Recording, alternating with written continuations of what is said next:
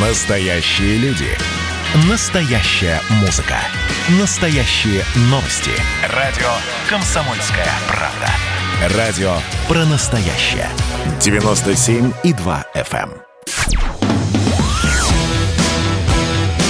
«Война и мир» с Валерием Федоровым. Глава ВЦО подводит итоги дня и рассказывает о жизни во всех ее проявлениях. Ну, возвращаемся в прямой эфир. Радио «Комсомольская правда». Валерий Валерьевич Федоров э, с нами, я Валентин Алфимов. Еще одно крупное событие, которое вот сейчас в начале года э, тоже произошло в мире, э, наряду с э, беспорядками в Соединенных Штатах и, как следствие, соответственно, вот эта вот цензура в социальных сетях, которую мы обсуждали в прошлой части, э, это выборы в Киргизии, выборы президента Киргизии. Немногие обратили на это внимание, на это событие, но оно важное все-таки. Так ведь, Валерий Валерьевич? Ну, об этом мы поговорим с Петром Бычковым с кафедры политической психологии э, Санкт-Петербургского государственного университета. Надеюсь, не переврал название. Да, А, верно. Да, э, может быть, в глобальном масштабе событие не очень важное, но для России точно важное, потому что Киргизия э, – это э, часть постсоветского пространства, э, нашей такой евразийской зоны влияния. Это часть э, Евразийского э, союза, часть организации договора по коллективной безопасности, часть Шанхайской организации сотрудничества. Это союзник России, и это, конечно, часть очень важного региона Центральной Азии. Она граничит с многими странами, с Казахстаном, с Узбекистаном, с Китаем. И это были не просто выборы, это были повторные выборы за три месяца. Кстати, одновременно с ними прошли выборы парламентские в Казахстане, но там более-менее э, все стабильно и спокойно, не говоря уже о том, что роль парламента в казахстанской политической системе невелика, но самое главное, там пару лет назад уже произошел транзит. Э, Президент-основатель Нурсултан Назарбаев передал власть преемнику э, Касым Жамарту Такаеву. И вот э, мы все наблюдаем за тем, как этот транзит проходит. Вроде бы пока проходит более-менее свободно и спокойно.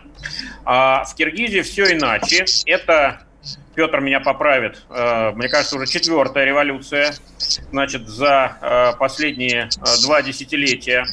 То есть это такая революционная страна. И в ходе этой четвертой революции были не только э, опротестованы, отвергнуты предыдущие результаты э, парламентских выборов, которые в конце прошлого года состоялись в Киргизии, э, но и президенту Кыргызстана пришлось уйти в отставку. Сара- Саранбай Жээнбеков, если не ошибаюсь, его зовут. Вот. А на его место пришел по итогам новых президентских выборов человек из тюрьмы. Да, Политик, это- который долгое время э, находился в заключении по э, обвинению в попытке э, значит, переворота государственного, ну, много там еще других было обвинений. Вот. Э, в общем, эта революция завершилась выборами, которые легитимировали на очень высоком уровне, порядка 80% э, поддержали, поддержали новую фигуру, нового э, руководителя. И параллельно, э, для тех, кто не знает, сообщу, что прошел еще референдум в Киргизии э, об изменении формы правления.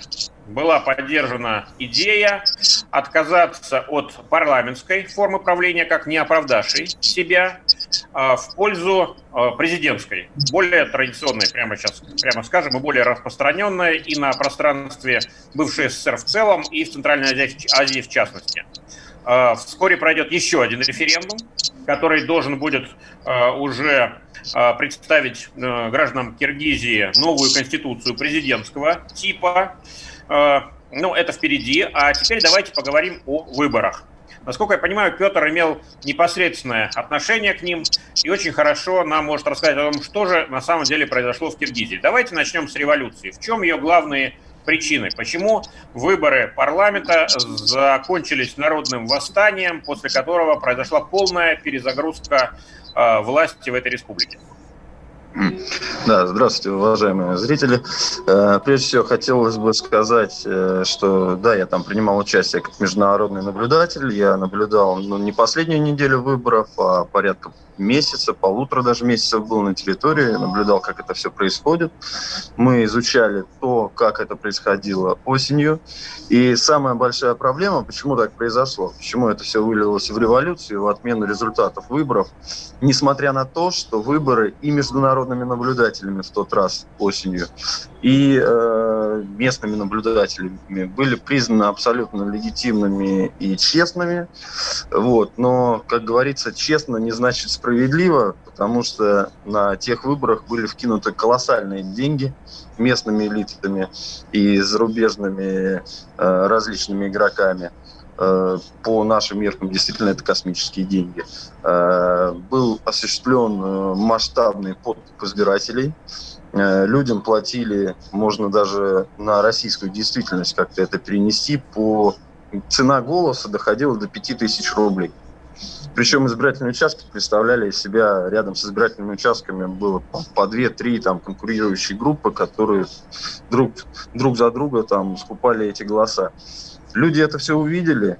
Э, безусловно, когда они увидели результаты выборов, несмотря на то, что к процедуре голосования было сложно придраться, потому что на самом деле в Киргизии принята очень продвинутая технологическая система подсчета голосов, там биометрия, э, когда приходит э, на избирательный участок человек, он прикладывает отпечаток пальца, все наблюдатели видят, кто это, что это. То есть а, а стандартные какие-то технологии манипуляции там достаточно сложно применить.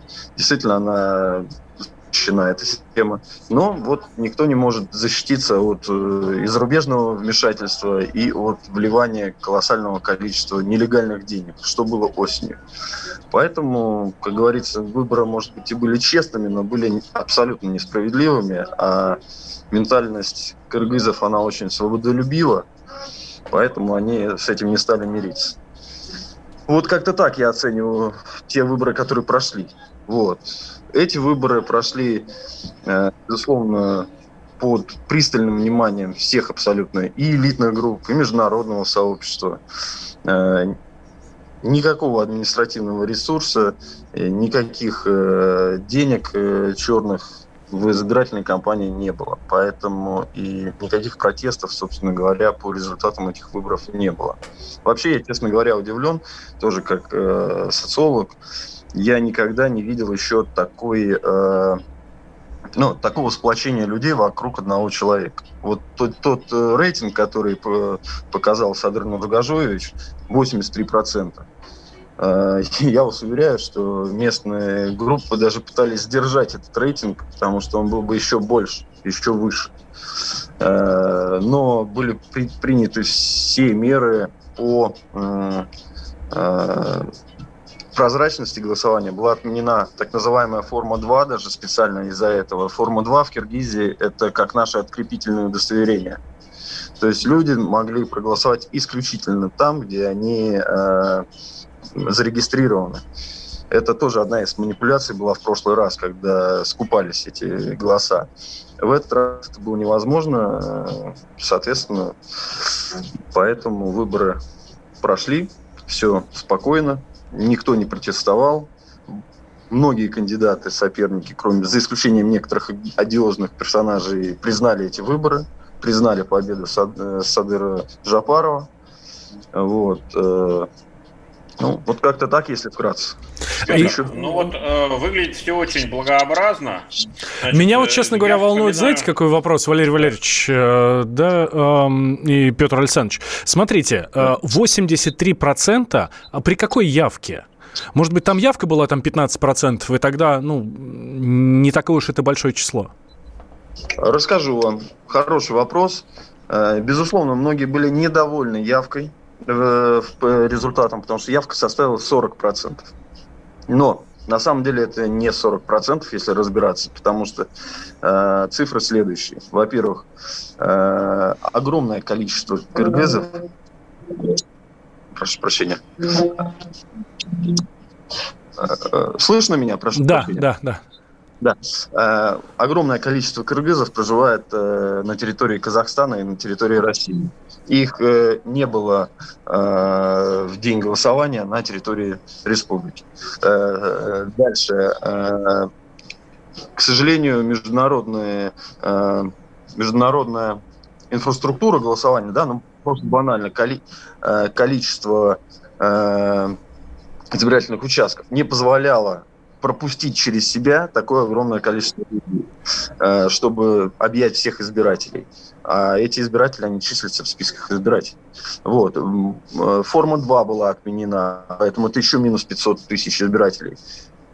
По сути, все, кто был, вот, ну, максимально пытались принять участие в голосовании те, кто живет на территории. Поэтому вот явка в 40%, хоть и низкая, с одной стороны, но если реально покопаться в цифрах и посмотреть, почему так, ну, оказывается, что просто вот не было доступа до избирательного участка у многих. Очень много. Петр, но, видимо, не от хорошей жизни такое значительное количество э, граждан Киргиз, Киргизии или Кыргызстана, извините, э, не проживает на его территории, а ищет работу и, в общем, уже во многом связывает свое будущее с другими странами, с Казахстаном, с э, Россией, с Турцией, с другими. Верно? Да, безусловно. Киргизия достаточно бедная страна. И там очень низкий уровень жизни, низкие зарплаты, все так. И за последние там 10, а то и больше лет э, страна только катится вниз, поэтому э, Садыру Жапарову придется решать сейчас очень серьезные экономические задачи. Так, давайте сейчас сделаем небольшой перерыв. Петр Бычков у нас в гостях, старший преподаватель факультета психологии э, Санкт-Петербургского университета. «Война и мир» с Валерием Федоровым. Кто виноват и что делать, в нашей стране знает каждый. А вы попробуйте предсказать, что будет. Каждый четверг в 8 вечера по московскому времени главный редактор «Комсомольской правды» Владимир Сунгоркин делает прогнозы, как станут развиваться события. И у него это отлично получается. У нас очень сильная налоговая служба. Руководитель ее, господин Мишустин, это один из выдающихся управленцев. Ему бы возглавить правительство. Байден может победить с минимальным перевесом. И, скорее всего, они будут спорить, ходить в Верховный суд, доказывать. Карабах станет азербайджанской территорией, каковой она является по всем международному праву и, извиняюсь, по решениям, специальным решениям Организации Объединенных Наций. К лету исчезнет вся эта пандемия, и мы перейдем к нормальной жизни. И дальше, я бы прогнозировал, будет огромный всплеск во всем, в экономике, в потреблении. Я предрекаю, что где-то уже к осени будет серьезный бум всего хорошего против всего плохого. Хотите знать, что будет? Включайте радиоприемники каждый четверг в 8 вечера по Москве. «Война и мир» с Валерием Федоровым. Глава ВЦО подводит итоги дня и рассказывает о жизни во всех ее проявлениях. Возвращаемся в прямой эфир радио «Комсомольская правда». Я Валентин Алфимов, рядом со мной Валерий Федоров. И у нас в гостях сегодня Петр Бычков, старший преподаватель факультета психологии Санкт-Петербургского университета, кафедра политической психологии. Мы говорим о выборах президента Кыргызстана, которые прошли, а, прошли на днях. А, победу с, с каким-то совершенно сумасшедшим отрывом одержал 52-летний Садыр Жапаров. 80 70, 83%, э, да, э, Петр Александрович, у него голосов. Вот. А, и, кстати, в своей речи после, после э, обнародования вот этих результатов он уже сказал, что мы будем плотно работать с Россией, будем выстраивать партнерские отношения с Россией, потому что Россия, собственно, это наш главный, главный помощник, партнер и, ну, какие там еще могут быть хорошие слова. Давайте вот сейчас как раз поговорим говорим, да, вот именно об отношениях с Россией. Угу. Ну, э, вот по моему ощущению и по моему, по моему мнению, действительно, Садыр Нургажевич очень э, хорошо относится и к Российской Федерации, и в целом к русскоязычным, которые проживают mm-hmm. на э, территории Кыргызстана. Э, вот. И всячески будет планирует развивать эти отношения в дальнейшем, несмотря на огромное влияние зарубежных стран на территории Кыргызстана. То есть эта страна э, просто кишит западными НКОшками, э, различными фондами, которые тратят там ну, порядка, наверное, 15 миллионов долларов ежегодно просто на поддержание там своей деятельности, не говоря уже на дополнительное финансирование разных кандидатов э, и так далее. Вот. Петр, а чем э, э, Садыр э, Жапаров э, лучше Сооронбая Жаенбекова? Извините, если не очень четко выговариваю э, имена. Ну вот, э, предыдущий президент был избран в соответствии со всеми конституционными процедурами. Более того, он являлся преемником еще одного президента Алмазбека Атамбаева, тоже весьма пророссийского, вот. И все хорошие, э, вежливые слова в адрес России как стратегического союзника, э, значит, в соответствующем таком восточном цветистом ключе mm-hmm. тоже всегда ритуально повторял. Собственно говоря, все президенты Кыргызстана э, их обязательно повторяют. Ну, понятно, потому что Россия главный донор э, значит, э, Кыргызстана и главная страна, где граждане Кыргызстана зарабатывают, ну, имеется в виду те, которые выезжают за границу. Вот, то есть это, по сути, фактор даже не внешний, а внутренний для Кыргызстана. Игнорировать его просто невозможно. Так, э, и тем не менее, мы видим, что один президент э, не смог даже половины срока досидеть. Э, значит, на своем посту, а второй э, буквально из э, тюрьмы в президентский дворец. И при огромной поддержке народа, причем не сфальсифицированной, как вы сейчас подчеркнули, вот, а абсолютно честной, объективной и правдивой. В чем разница? Ну, первое, продолжу именно с вашего, ну, с фразы про фальсифицированное. Там это действительно невозможно, потому что это уникальная страна, где результаты подсчитываются за 30 минут после окончания выборов. То есть вот за 30 минут уже были известны результаты фактически. Там 90% случаев, 90% уиков, они автоматически считаются. Плохая новость для социологов. Вот, Не нужны экзит-полы, да? Очень плохая, да. Да, экзитпулом э, были экзитпулы в этой стране, кстати говоря. Э, поэтому они, их нельзя было озвучивать до 8 вечера по закону, по местному, а, собственно говоря, Уже потом смысла не было. Да. Есть только уже смысла не было, потому что ЦИК уже начал через 20 минут говорить первые результаты, и даже раньше начал говорить первые результаты. Вот, поэтому, да, действительно, эта победа чистая. А с точки зрения, чем отличается он от других кандидатов? Он очень сильно отличается. Прежде всего, он действительно кандидат от народа. Люди устали от... Ой, что-то зависла связь у нас. А, да, я напомню, что с нами на связи, а, восстанавливаем Нет. связь. Вот Петр да, Александрович да, вернулся. Да, да. Я извиняюсь, да. А, а, действительно, вот общаешься с людьми, такое первый раз, такой иск, такая искренняя вера в этого человека.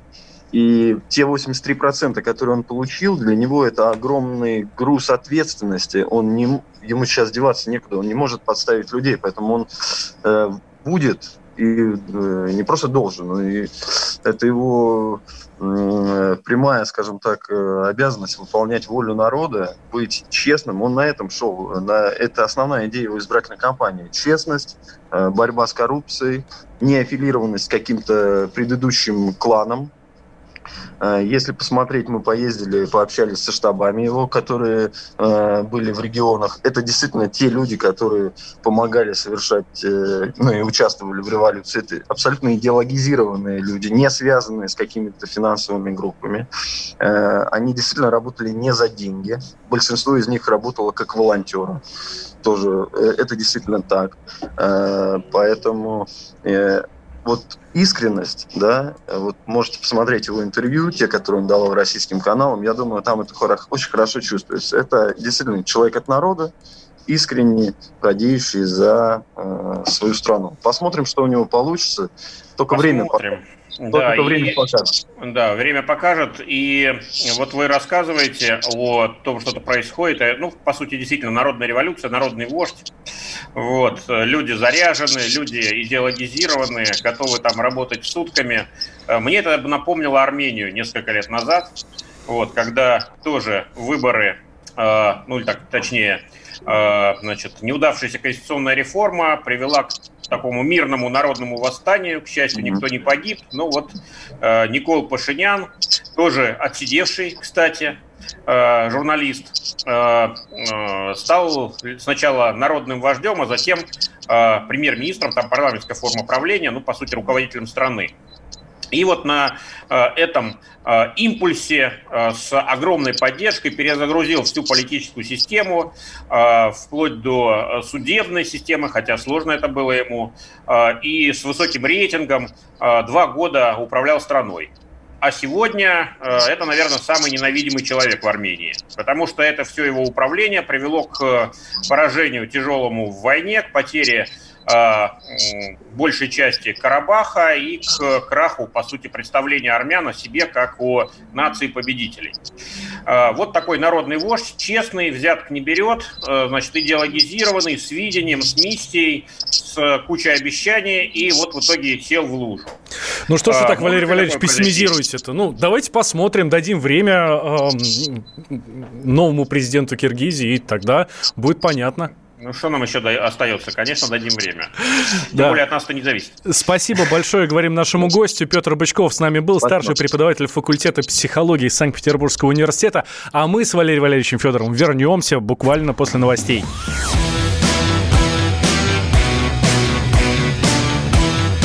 «Война и мир» с Валерием Федоровым.